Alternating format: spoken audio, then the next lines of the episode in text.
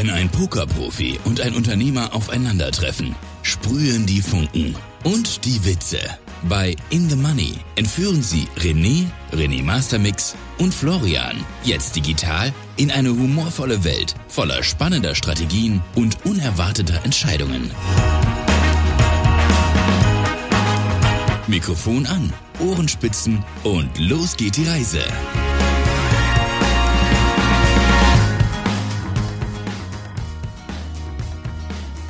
Tag, René. Hey, digital, grüß dich. Oder besser einen schönen guten Abend, würde ich sagen, ne? Ja, wir haben jetzt späten Abend schon. Ja, meistens. Ähm, meistens haben wir viel zu tun und du am Stream. Oder am Vorbereiten, Nachbereiten, wie das so ist, ne? Ja, für mich geht es ja jetzt äh, Richtung Kings jetzt auch. Ähm, ich ich habe eine lange Nacht von mir auf jeden Fall, war ja gerade noch live.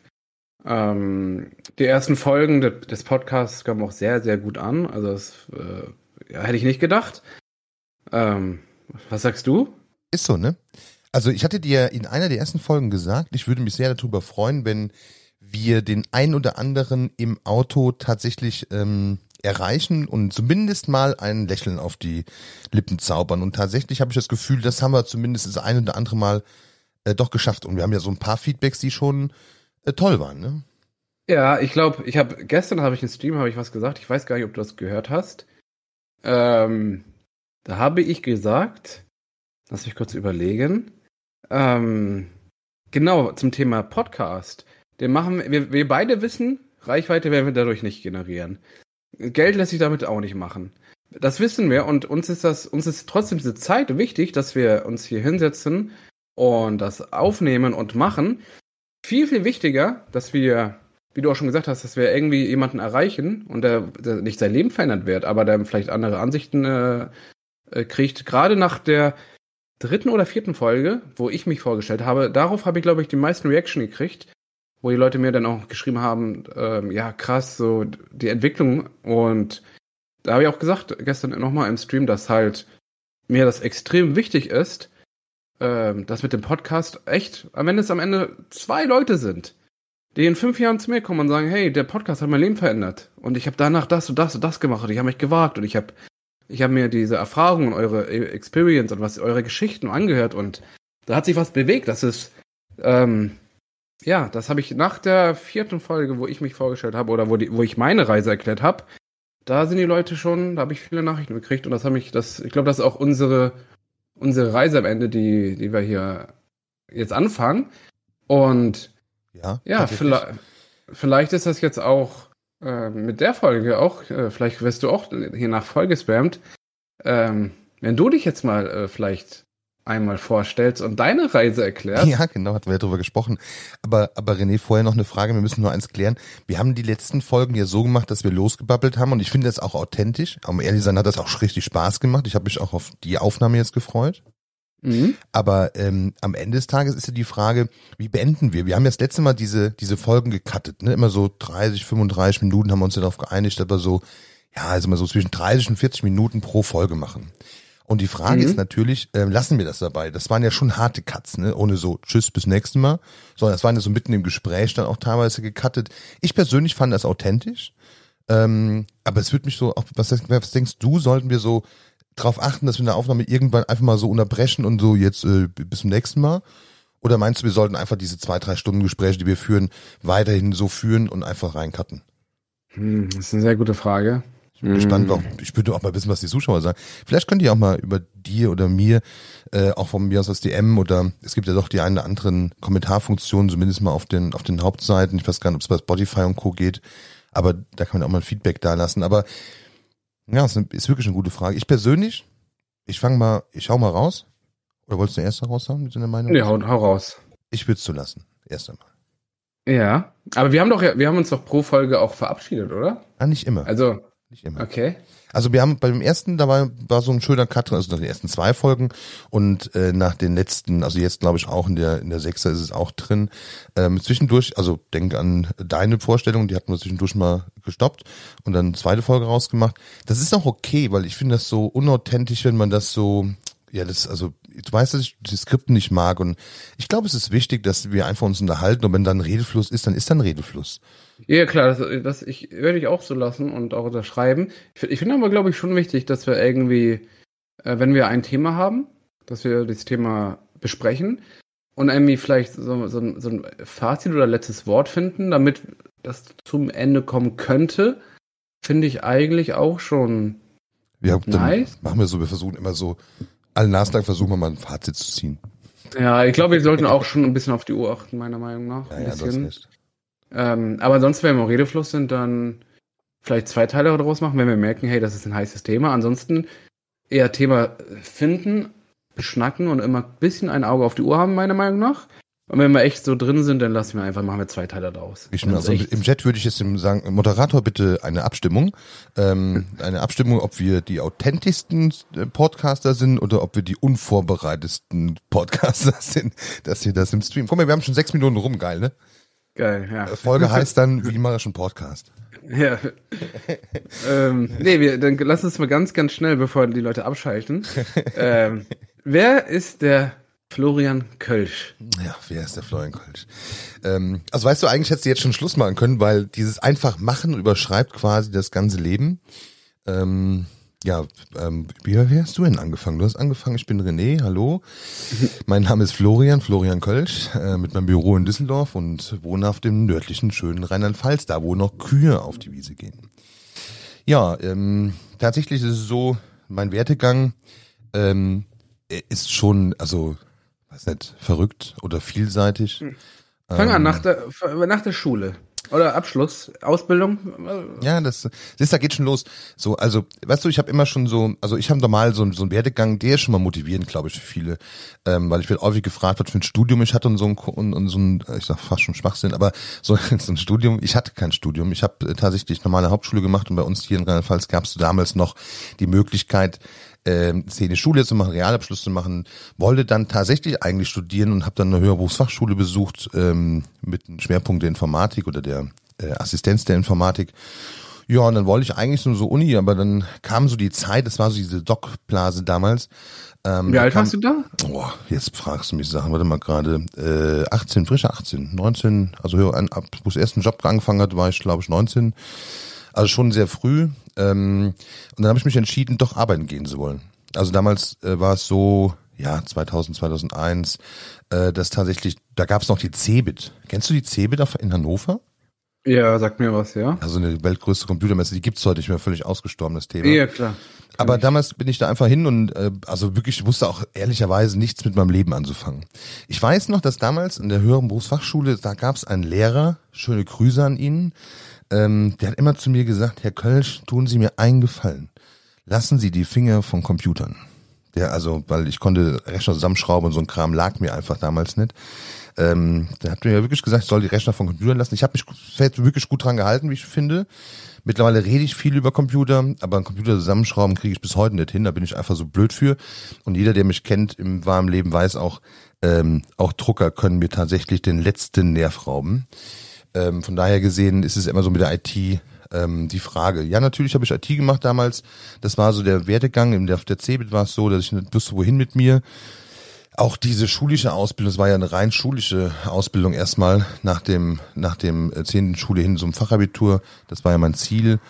Ähm, war es so, dass ich nicht genau wusste, ey, was willst du eigentlich machen? Ähm, also wo willst du mit deinem Leben eigentlich hin?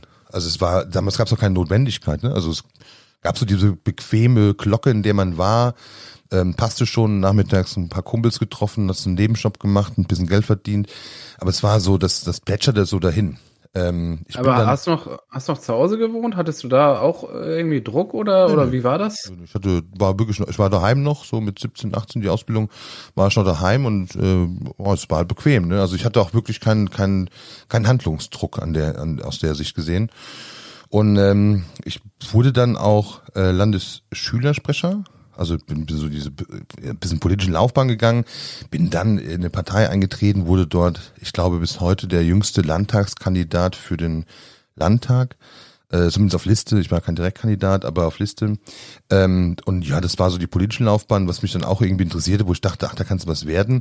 Habe aber schnell gemerkt, Organisationstalent boah, ich weiß nicht, also ja, ich kann Dinge bewegen, aber ich bin nicht der Typ für die letzten fünf Prozent. Also so dieses typische, ähm, ja, äh, da Büro und also Buchhaltung zum Beispiel und ich stehen auf absoluten Kriegsfuß. Ähm, diese letzten zehn Prozent sind immer ein bisschen schwierig. Also ich bin eher der Typ, der ein bisschen vorangeht und ein bisschen was macht, aber ja, das, das im Betrieb halten, das, das, das ist nichts für mich. Deswegen war für mich schnell klar, äh, Politik wird für dich auch nicht wirklich was. Ähm, und dann wurde es ein bisschen schwierig. Auf der CeBIT gab es dann die Zufälle und eigentlich, das beschreibt es eigentlich ganz gut. Ich habe dann dort einfach Gespräche geführt. Also tatsächlich so, ne? Du gehst zum Stand und quatschst ein bisschen. Und somit war ich dann plötzlich beim Stand für das Land Rheinland-Pfalz, die dann irgendwie erzählt haben, was sie so mit ihrer IT machen wollen, dass sie ganz cool werden wollen. Und jeder, der mich ein bisschen verfolgt, auch in den Streams, weiß ja, dass ich mit ähm, Digitalisierung und staatlichen Einrichtungen äußerst hart ins Gericht gehe. Nö, könnte man härter. Ich muss doch unbedingt anfangen, meinen mein YouTube-Channel ein bisschen zu pflegen, ne, und mal ein bisschen was zu machen. Aber tatsächlich bin ich da ja äußerst hart. Ähm, und das liegt daran, dass ich in dieser Zeit beim Land äh, gearbeitet habe damals. Und ich sag mal, was so für Eltern ist das? Das ist für Eltern die Größe, das Größte. Dein Kind ist beim Land Rheinland-Pfalz, also beim Land angestellt, ob das ist Rheinland-Pfalz, äh, Hessen, Bayern ist mir hingestellt, aber mhm. beim Land. Das ist so, als wenn sagen würde, du bist, da bist raus, fertig, bist du Rente, hast du alles safe. Mhm. Und genau da lag auch das Problem. Also ich hatte wirklich so, das Thema war, äh, mir hat es sehr viel Spaß gemacht, gar keine Frage. Ähm, aber das Umfeld, die, diese, diese Art und Weise zu arbeiten, ähm, und das hat sich dort entwickelt und ich bin froh, dass ich mich nicht mit dieser Umgebung entwickelt habe, sondern genau konträr, ähm, hat dazu geführt, dass ich sehr schnell erkannt habe, nee, das willst du nicht. Und, ähm, aber, aber was, was hast du jetzt, also du bist nach, nach dem Realabschluss bist du zu CeBIT? Nee, nee, ja, mit der Ausbildung. Ich habe also nach Reale bin ich erstmal auf diese Berufsschule gegangen und habe angefangen, diese Ausbildung zu machen. Okay, also und, nach mhm. der Ausbildung? Ja, während der Ausbildung. Man hat ja einen voll, vollwertigen Berufsabschluss, ohne jemals gearbeitet zu haben nach dieser Ausbildung. Mhm. Ähm, und dann gehst du halt so im zweiten Jahr dieser Ausbildung oder auch im dritten Jahr dieser Ausbildung, gehst du dann her und überlegst dann irgendwann mal, okay, was willst du machen? Musst du irgendwo arbeiten. Mhm. Und genau da ging es dann los. Und ich wusste nicht so genau, wohin. Also in dieser Ausbildung lernst du relativ viel, vom Programmieren über tatsächlich Strippen ziehen. Wie gesagt, mein Lehrer sagte damals, lass die Finger von Computern. Äh, deswegen war für mich ein bisschen schwierig, ähm, wo willst du hin? Also so richtig das Richtige schien die IT noch nicht so ganz zu sein. Also das Typische, was man damals gemacht hat, ne? Strippen ziehen, Rechner zusammenbauen, Server zusammenbauen äh, oder programmieren. damals? Oh, jetzt äh, du mit den Jahren immer. Ähm, ja, ich will ja wissen, in welcher Zeit wir uns bewegten. Also wie, wie war 2000, es? Also? 2001. 2001 war es. Dann war der 11. September 2001, ne? Ja. Mhm. Ja, genau, 2001. Ja, dann habe ich irgendwann, wie gesagt, so die ist im März, glaube ich, März, April war die CeBIT damals. Ähm, und dort habe ich ein Gespräch geführt mit dem Land und dann habe ich dort angefangen zu arbeiten am 1.9., glaube ich. Und dann kam, deswegen weiß ich das auch so genau, sonst wäre ich mit dem Jahreszahlen jetzt völlig aufgeschmissen, René, also völlig. Ähm, aber dann kam der 11. September, ähm, den hat, glaube ich, jeder noch im Kopf. Und das war, da war ich schon damals in Mainz. Ich habe damals ähm, mich entschieden, dann auszuziehen und bin dann auch direkt weg von zu Hause, nicht nur ein bisschen, sondern direkt mal, was ich, 150 Kilometer, eigene Wohnung, ähm, neuer Shop. Hab dann auch direkt, also direkt komplett alles gemacht. Ne? Also nicht nur, ich gehe mal in eine eigene Wohnung in der Nachbarschaft der Eltern, sondern bin auch wirklich komplett raus. Und dann äh, habe ich dort mein eigenes Leben angefangen aufzubauen. Ähm, und ich sag mal, da gab es jetzt nicht so spektakuläres. In diesen Jahren ist es so, dass ich Kontakt hatte im Umfeld der IT im Rhein-Main-Gebiet ähm, durchaus mit mit anderen äh, IT-Lern, muss man sagen. Also es war so mein, mein Umfeld, wo ich dann, wo ich dann gemerkt habe, oh, irgendwie willst du selbstständig werden, diese Denkweise. Ich war auf vielen Veranstaltungen auch, eher so privat, ähm, auf vielen Unternehmern treffen, also Unternehmertreffen. Auch in der Politik wollte ich wieder ein bisschen Fuß fassen im Rhein-Main-Gebiet. Ähm, aber das war so, ähm, ja, immer noch so ungesteuert. Ich hatte jetzt einen Job, die ähnliche Glocke wie vorher, nur etwas anders. Also ich hatte wieder so diese Safety First Glocke. Ähm, und dann passierte irgendwann Folgendes, ohne da jetzt vielleicht so arg viel in Detail zu gehen, aber dann passierte irgendwann äh, folgende Situation. Ich habe morgens auf meiner Bettkante gesessen. Ähm, ich weiß noch, meine Frau ist, also meine heutige Frau ist damals nachgezogen. Die hat auch einen Job dann in Mainz angefangen und ist dann nachgezogen. Und ich habe irgendwann morgens auf der Bettkante gehockt, meine Frau ist arbeiten gegangen und als meine Frau wiederkam, saß ich immer noch auf dieser Bettkante. Ähm, schlicht und ergreifend war ich fett weg auf dem Weg in Burnout. Ähm, ich habe einfach keinen Sinn gesehen. Also ich habe einfach keinen. Ähm, Adam Riese 20. 19, 20, ja, ja, genau, so um den Dreh rum. Und Burnout mit 20. Naja, was heißt ein Burnout? Also ich ja, ich glaube, es war ein Burnout. Es gibt, glaube ich, noch einen Begriff für, für, also nicht zu. Es gab das ein bisschen, es war so, dass ich nichts, also ich wusste wirklich keinen Sinn. Ich bin morgens aufgestanden und habe gedacht, so, es ist kein Unterschied zwischen, gehst du jetzt dahin oder gehst du jetzt nicht dahin? Kannst du das nachvollziehen? Ja.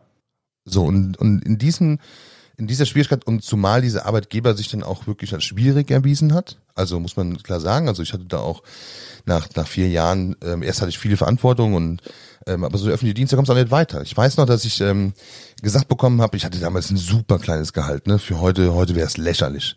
Ähm, und, und, und als ich damals die Verantwortung bekam, da Dinge zu tun, äh, hieß es vom, von Seiten des Betriebsrats, ja, nee, ne? Also, äh, solange ich hier Betriebsratsvorsitzender bin, wird hier keiner ohne Studium die und die BRT-Stufe bekommen. Das waren so Ansagen, die du bekamst. Das ist also völlig feindlich für Entwicklung, für Fortschritt, für also dieses dieses Umfeld ist für für alles, was was Menschen individuell ausmacht, ist das ein sehr feindliches Umfeld.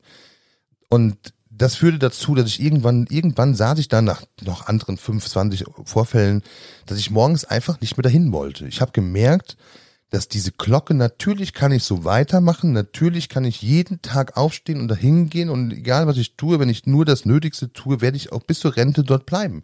Aber ich werde innerlich sterben, bevor ich jemals das Rentenalter entdecke. Und das war für mich so ein, so ein Moment, ich, ich kann dir gar nicht beschreiben, ob das an, also wenn du mich fragen würdest, ich werde häufig gefragt, hat sich das so abgezeichnet? Ähm, dann würde ich heute sagen, vielleicht, wenn ich daher eher auf mich gehört hätte, vielleicht vorher schon. Aber es gab diesen Morgen, wo ich da saß und saß einfach vier Stunden. Und ich sag mal, als ich das, als ich das kapiert habe, dass ich da vier Stunden saß, also ich habe diese Zeit, ich weiß noch heute, dass ich diese, diese Zeit nicht kapiert habe, dass das vier Stunden waren.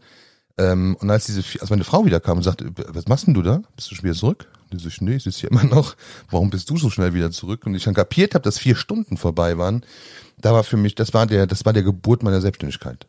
Das war der Geburt des, des Hauptgrundes, warum ich heute noch selbstständig bin, äh, obwohl es da immer viele Hürden gab und auch gibt. Aber das war der Grund für die Selbstständigkeit. Ich wollte nie wieder in eine künstlich gemachte Abhängigkeit zu einer Glasglocke, die dir eine Sicherheit gibt, die keine Sicherheit ist. Und ich wollte nie wieder wegen Arbeit innerlich sterben. Mhm. Ja, das war so, das war die Geburt tatsächlich. Ich habe dann auch, auch wirklich ähm, gegen Rat, Anwalt, tralala. Ich habe dann, also wirklich innerhalb von Tagen bin ich aus diesem Vertrag raus mit einer Einigung, habe auf alles verzichtet, was mir hätte vielleicht zugestanden, selbst die restliche Urlaubstage habe ich verzichtet, äh, bin dann in die Selbstständigkeit, hatte ja ein paar Kontakte und habe damals ähm, in erst eine Privatunternehmung ähm, selbstständig mitgearbeitet, ähm, um dann später mich äh, als Freiberufler selbstständig zu machen. Und ähm, ja, der Werdegang ist auch ewig lang, ähm, aber tatsächlich war das die Geburtsstunde meiner Selbstständigkeit. Und, und dann äh, bist du nächsten Tag noch zur Arbeit oder hast du direkt dich bist nicht mehr hingegangen oder Also ich war wie? tatsächlich ein paar Tage erstmal krank. Äh, Jetzt bin ich nicht so der Typ, der Dinge so lange äh, schweben lässt. Das heißt, ich war ein paar Tage tatsächlich krank. In dem Augenblick habe ich mich krank schreiben lassen, war auch beim Arzt. Ähm, war aber auch beim Anwalt, weil ich damals wissen wollte, wie komme ich da jetzt raus. Ich meine, ich war immerhin beim Land Rheinland-Pfalz angestellt. Ähm, ja, dann habe ich entschieden, ähm, du klärst das. Anwalt? Warum wieso beim Anwalt? Ja, das hat ja, das hat ja eine Vorgeschichte, dass du so hinkommst, ne? Dass du so an diese Situation kommst, hat ja eine Vorgeschichte und ich wollte einfach sicher sein, wie ich da jetzt vernünftig rauskomme, ohne dass mir Folgen da sind. Dass, ähm, wenn du so private Rechtsschutz hast, bist du aber als erstes natürlich immer da, wie kann ich den Vertrag auflösen und ähm, ohne jetzt so viel in Details zu gehen, aber das war so im Prinzip die, die Problematik, auch so mit Vorgesetzten etc. Also gab es schon ein paar Gründe. Ähm, Am Ende des Tages, ohne darauf in Detail einzugehen, für mich der entscheidende Punkt war, dass die äh, ich weiß noch, dass es damals eine tausendfache Empfehlung gab, mach das so und so und zieh das in die Länge und geh nochmal hin. Und ich wollte das alles nicht. Und dann bin ich damals mhm. nochmal hin und habe das relativ klar kundgetan, ähm, dass ich auf alles verzichte. Hauptsache, ich kann jetzt nach Hause. Und ich, also Mhm. das, ich hätte auch sagen können, lasst mich frei. Und das ähm, wurde, das wurde tatsächlich von ähm, am sehr, also den Mann schätze ich bis heute noch, ähm, von einem, äh, das war eine Landesbehörde, äh, von dem Chef, von dem obersten Chef dort, äh, wurde das auch zugestimmt und der hat das auch dann ähm, möglich gemacht, dass ich faktisch abends gegangen bin. Also ich bin wirklich morgens dahin, habe das klären wollen und bin abends zum letzten Mal aus dieser Tür rausgegangen. Und so sehr ich damals wirklich dankbar um diese ersten Jahre war, also es gab auch tolle Jahre in diesen vier, fünf Jahren, äh, die ersten zwei, drei Jahre auf jeden Fall, ähm, so sehr war mein Learning, ähm, achte auf das, was du tust. Also achte auch, achte auch auf das, was du dir selbst antust. Und das ist so, ich glaube, dass wenn ich heute zurückblicke und höre heute viele in meinem, also in meinem Umfeld jetzt, also lustigerweise sogar in meinem Umfeld gar nicht so viele, aber wenn ich so in Düsseldorf auch schon mal höre, wenn du irgendwie ausgehst oder irgendwo mit Leuten sprichst, wie viele Leute mit einem unglaublichen Bauchschmerz täglich zur Arbeit gehen, das ist Wahnsinn. Und ich meine, das ist ja schon, das hat ja was von Sadomaso. Da, also ich weiß, dass man immer glaubt, dass es keine anderen Möglichkeiten gäbe und dass es gibt immer eine andere Möglichkeit. Optionslos ist seit, äh, seit unserer Frau Merkel ist optionslos nichts mehr. Also es gibt immer andere Optionen, äh, wie man im Leben weiter vorangehen kann. Aber das war damals so, so ein Knackpunkt, wo ich gesagt habe, ich muss da raus und bin auch dann, wie gesagt, äh, abends dann wieder raus und bin in die Selbstständigkeit gegangen. Ähm, für mich Quintessenz Nummer eins, ähm, überleg dir sehr gut, was du tust. Du hast in der letzten Folge mal gesagt, äh, mach das, was dich glücklich macht. Das geht in die Richtung. Äh, auf jeden Fall ist mein Appell immer, tu auf gar keinen Fall etwas, was dich wirklich nachhaltig innerlich tötet. Das kann nicht das Ziel des Lebens sein. Ja, aber ich glaube, das äh, ist schwierig, wenn du ähm, das von deinen Eltern so kennst, in der, in der, in der, Schule, also es, es wird ja einem vorgelebt, so diese Mentalität der ähm, des Arbeitens oder des, der Berufsfindung. Äh, du musst was aus dir machen und ich glaube, also ich habe das Gefühl, das kann äh, in den nächsten Jahren nur noch schlimmer werden oder wird auch schlimmer, meiner Meinung nach. Ähm, das heißt, die Leute stecken immer mehr ihren Kopf rein in Situationen, äh, die sie selbst kreieren oder in die sie reingerutscht sind, eins von beiden. Und ich glaube, der, der soziale Druck, der, damals gab es ja kein Social Media oder ähm, dieses damals halt braucht, musstest du nur neben deinem Nachbarn irgendwie toll erscheinen oder es war so ein Druck in der in der ja in, der, in deiner Straße oder in deiner Ortschaft oder so. Aber ich habe das Gefühl, seit dem Internet, irgendwie habe ich das Gefühl, dieser Druck wird immer größer. Was für eine Schizophrenität. Eine Schizophrenität. Aber wie schizophren das doch ist. Guck mal, du, du wir leben im Zeitalter, damals gab es Internet schon, ne? gar keine Frage. Also 2000 mhm. gab es schon Internet, das war die Dotcom-Blase, Dotcom-Blase, Blase damals, da gab es das schon. Äh, kurz davor gab es das noch nicht, da gab es so BTX, ne? In meiner Ausbildung hatte ich noch so einen AOL-Router, da konntest du noch, was so, kennst du das überhaupt? Nee, ne? Ja. Doch? Natürlich. Ach, du bist, ich glaube, du bist nur acht Jahre älter als ich. Ja, gut, nur acht ist gut. Das ist ja ein paar acht Jahre zwischen, ne? Also. Was, aber ich war nix. Ich war, ähm, ich war für mein Alter damals, also ich, ich hatte zum Beispiel nie Freunde in meinem gleichen Alter. Ich hatte immer so Freunde, die immer drei, vier Jahre älter waren als ich. Fünf immer. Mache ich mich eigentlich strafbar, wenn ich jetzt verrate, wie man die AOL-CDs damals geknackt hat? Nee, ne? Nee, nee, nee, nee. Also musst einfach den Rechner, den Rechner zurücksetzen. Du hast immer 100 Freistunden, dann hast du deinen Rechner zurückgesetzt, dann hat er kapiert, dass du die zurückgesetzt hast. Und dann konntest du die 100 mhm. Freistunden, konntest du mal locker 200, 300 rausmachen. Das haben sie irgendwann mal geändert, aber so sind wir noch ins Internet gegangen. Ich bin noch ins Internet gegangen und habe in meinem, in meinem Schlafzimmer damals die, den ISDN, ach, das Quatsch, nicht ein ISDN-Router, das war noch so ein, so ein Modem, so ein 54K-Modem. Das habe ich noch unter die Bett Kante gelegt. Und wenn ich jetzt einen Knopf hätte, würde ich am liebsten, siehst du, so viel so vorbereiteten Podcast, äh, das, also dieses Geräusch, ne, kennst du das noch? Dieses kratzende Verbindungsgeräusch, wenn du eine Verbindung aufbaut? Ja. Doch Wahnsinn, das war so unglaublich scheiße laut. Und das, äh, das, und hast du das Modem und das Kopfkissen gemacht, damit je, ja keiner mitbekam nachts um halb eins, dass du jetzt noch online gehst. Und ähm, dann so tagelang oder stundenlang waren dann die Internet, die Telefone besetzt, weil Florian Kolsch meinte, er müsste dann irgendwie im BTX rumsurfen. Das war also noch Zeiten, das war noch, ähm, das war noch anders wie heute. Und das Lustige ist, der Informationszugang, den du damals hattest, der war deutlich geringer. Es war nicht so einfach, Informationen zu bekommen. Wenn du das lernen wolltest, musstest du noch in eine Bibliothek gehen oder dir bei Freunden äh, CT-Zeitung kaufen oder ähm, damals waren die Computertechnik-Zeitungen wie heiß begehrt, weil da irgendwie der neueste Code von irgendwie, was weiß ich was für ein Visual Basic da war. Ähm, also es war noch, das war noch eine Zeit, die kann man sich heute nicht mehr vorstellen. Und heute haben die Menschen so unglaublich viele Möglichkeiten. Sie können sich jeden Kurs für ein paar Euro ja. kaufen. Sie können jeden Einstieg bei YouTube finden. das wollte ich, das, das wollte ich nicht gerade fragen. Aber hast du ja schon beantwortet, ohne dass ich die Frage gestellt habe. Was wolltest du denn wollt- fragen? Was war denn die Frage? Ja, ob du glaubst, ob es damals einfach, äh, ob es damals schwieriger war, sich selbstständig zu machen als heutzutage. Nein, nein, nein. Es gibt kein, also das Problem ist, und das ist ja der, also das ist übrigens der Grund, warum ich das hier heute mache.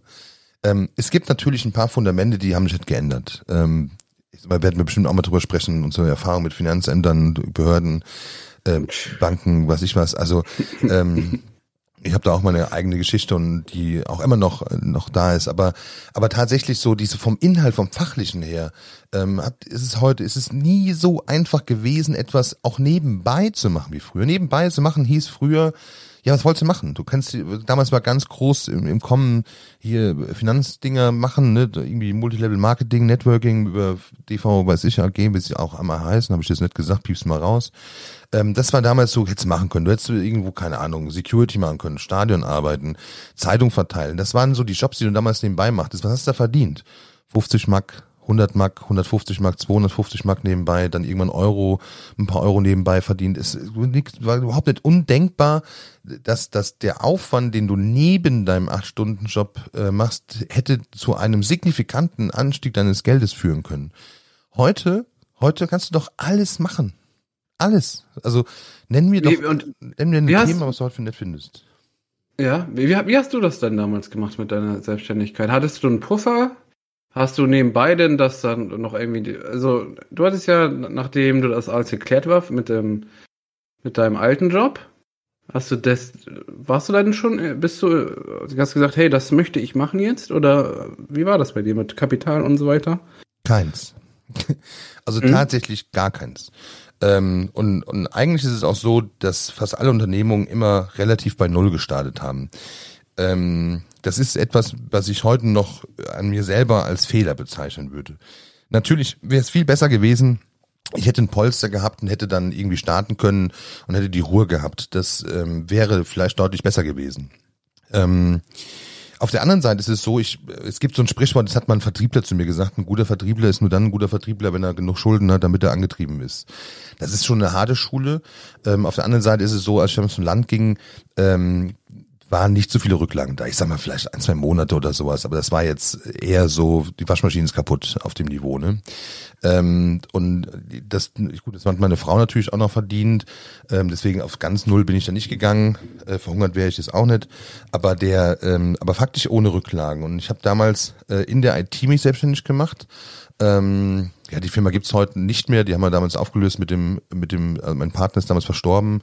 Ähm, aber äh, wir haben damals ähm, so tatsächlich ironischerweise Buchhaltungssoftware gemacht, so eine IT-Lösung für den Mittelstand. Ähm, und diese IT-Lösung für den Mittelstand, äh, mit denen haben wir auch einen Preis gewonnen. Ähm, damals den ähm, irgendeinen IRK-Mittelstandspreis, weiß gar nicht mehr genau was, aber der ähm, haben wir den ersten Preis mitgewonnen und wo ich gemerkt habe, okay, Florian, äh, du bist als Ideengeber offensichtlich besser geeignet wie als, ich sag mal, der operativ arbeitende ITler. Und dann musste ich mich immer, das zieht sich so durch und ich bin diesem Lehrer wirklich dankbar. Ähm, er, der, der hat ja gesagt, ne, mach nix mit Rechnern und lass die Finger davon. Da habe ich mich dran gehalten. Also ich habe dann angefangen tatsächlich die die IT dafür zu nutzen, Dinge, Dienstleistungen äh, zu kreieren, ähm, Leute mit dem Boot holen, die sich damit besser auskennen mit Entwicklung oder mit tun, äh, wie man es umsetzt. Aber ich war immer so der Ideengeber, der Vorreiter. Heute ist es übrigens normal. Heute nennt man das übrigens Cloud-Lösung. Das ist heute ein absoluter Marktstandard, dass ich keine Software vom Rechner habe. Äh, Die Dativ hat das heute im Standard, dass du einfach Buchhaltungssoftware on demand, dass du einfach von überall auf deine Buchhaltung zugreifen kannst, selbst im Handy. Das ist heute absoluter Marktstandard. Das haben wir damals ähm, versucht zu etablieren äh, mit, mit mittelmäßiger Erfolg. Es hat uns ernährt, aber es ist nie durch die Decke gegangen. Es war auch so früh, wir waren auch so schlechte Marketing. Also das ist so ein, so ein Punkt, äh, wo ich heute auch sagen muss, wenn du etwas tust, dann lernen direkt, wie du es vermarktest. Das ist eines der wichtigsten Erkenntnisse meines Lebens. Aber es war so damals der Starter rein und ich hatte immer dieses Problem, wir mussten halt schnell zu Umsatz kommen. Ne? Also wir mussten, also nicht nur ich alleine, sondern auch die Kollegen, die damals mal mitgemacht haben, wir mussten dann auch relativ zügig ähm, Geld verdienen. Und das hat dich immer massivst fokussiert.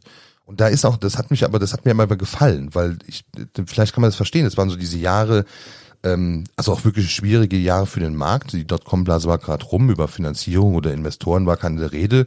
Deswegen habe ich bis heute nie mit größeren Investorengeldern gesprochen oder Investoren in irgendwelche Unternehmungen mit reingeholt, weil ich habe einfach gelernt, ich musste von dem leben, was ich tue, was ich verkaufe, was ich an den Markt bringe. Das muss ein Problem lösen. Der Kunde muss es kaufen. Wenn er es nicht kauft, habe ich kein Geld. Das war immer so ein Grundsatz, äh, den ich in, der, in den ersten Jahren der Selbstständigkeit hatte. Aber vielleicht nochmal ein Punkt, der mir wichtig ist an der Stelle, äh, bevor wir über die Unternehmung an sich reden. Ähm, als ich damals gekündigt hatte, ähm, dann gab es einen zweiten Moment, der auch sehr, ich finde, prägend war und den ich heute noch, wenn mich jemand fragt, ich will mich selbstständig machen, den ich dir mitgebe. Ähm, und das war der Moment des ersten Tages, den ersten Tag, wo ich zum ersten Mal selbstständig war. Also du stehst morgens auf, du gehst nicht zur Arbeit, wo du irgendwann um wie viel Uhr auch immer du erscheinen musst, und du sitzt dann am Schreibtisch und es gibt keine Arbeitsvorgabe. Es gibt niemanden, der dir sagt, was du tun oder lassen sollst.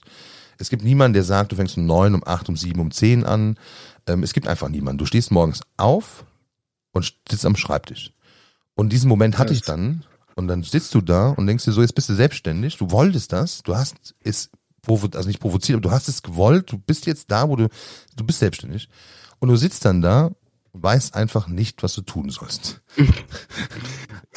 Also, also das ist Fluch und Segen, ne? Also erst hast du die Zeit und dann musst du die Zeit dir einteilen irgendwie, aber es gibt Tage, da bin ich, äh, und das ist halt, das muss, muss man als Selbstständiger dann auch einfach, einfach mitnehmen, meiner Meinung nach. Also es gibt die einen, die begeben sich dann irgendwann in Ordnungszwang und zwingen sich zu bestimmten Zeiten zu arbeiten und produktiv zu sein.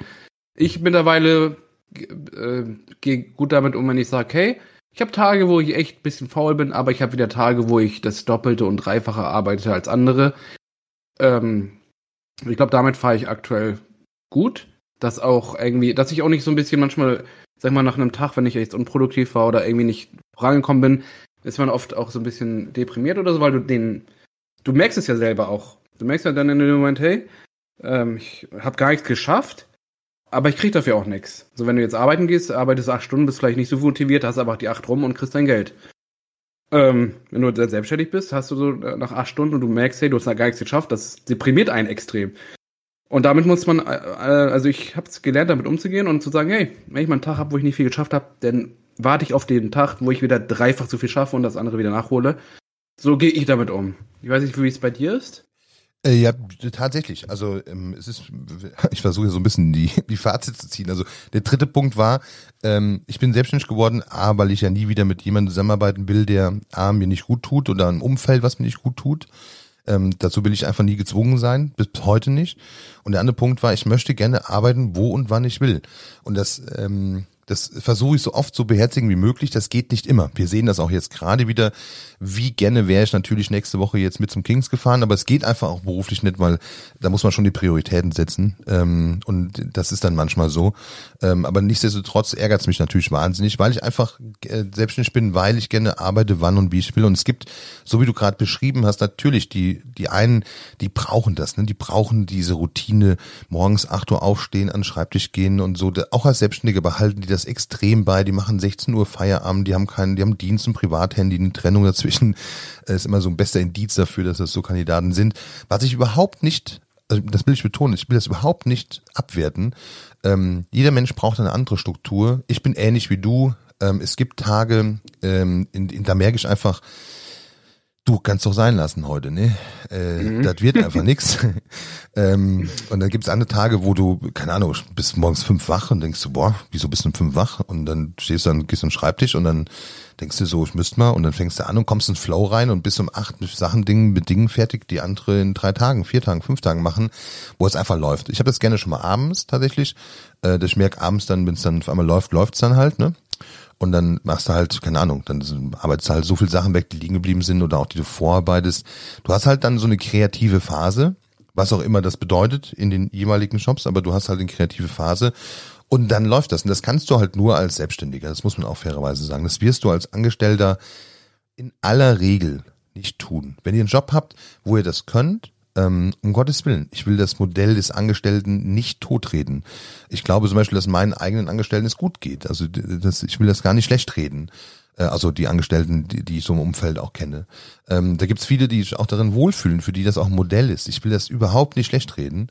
Ähm, ich will nur schlecht reden, wenn ihr angestellt seid und euch aus der vermeintlichen Sicherheit des Angestelltensein äh, niemals niemand traut, das zu verändern. Sei es nur den Arbeitgeber oder in die Selbstständigkeit zu gehen. Und da motiviere ich jeden zu, denkt da gut drüber nach. Will man innerlich sterben?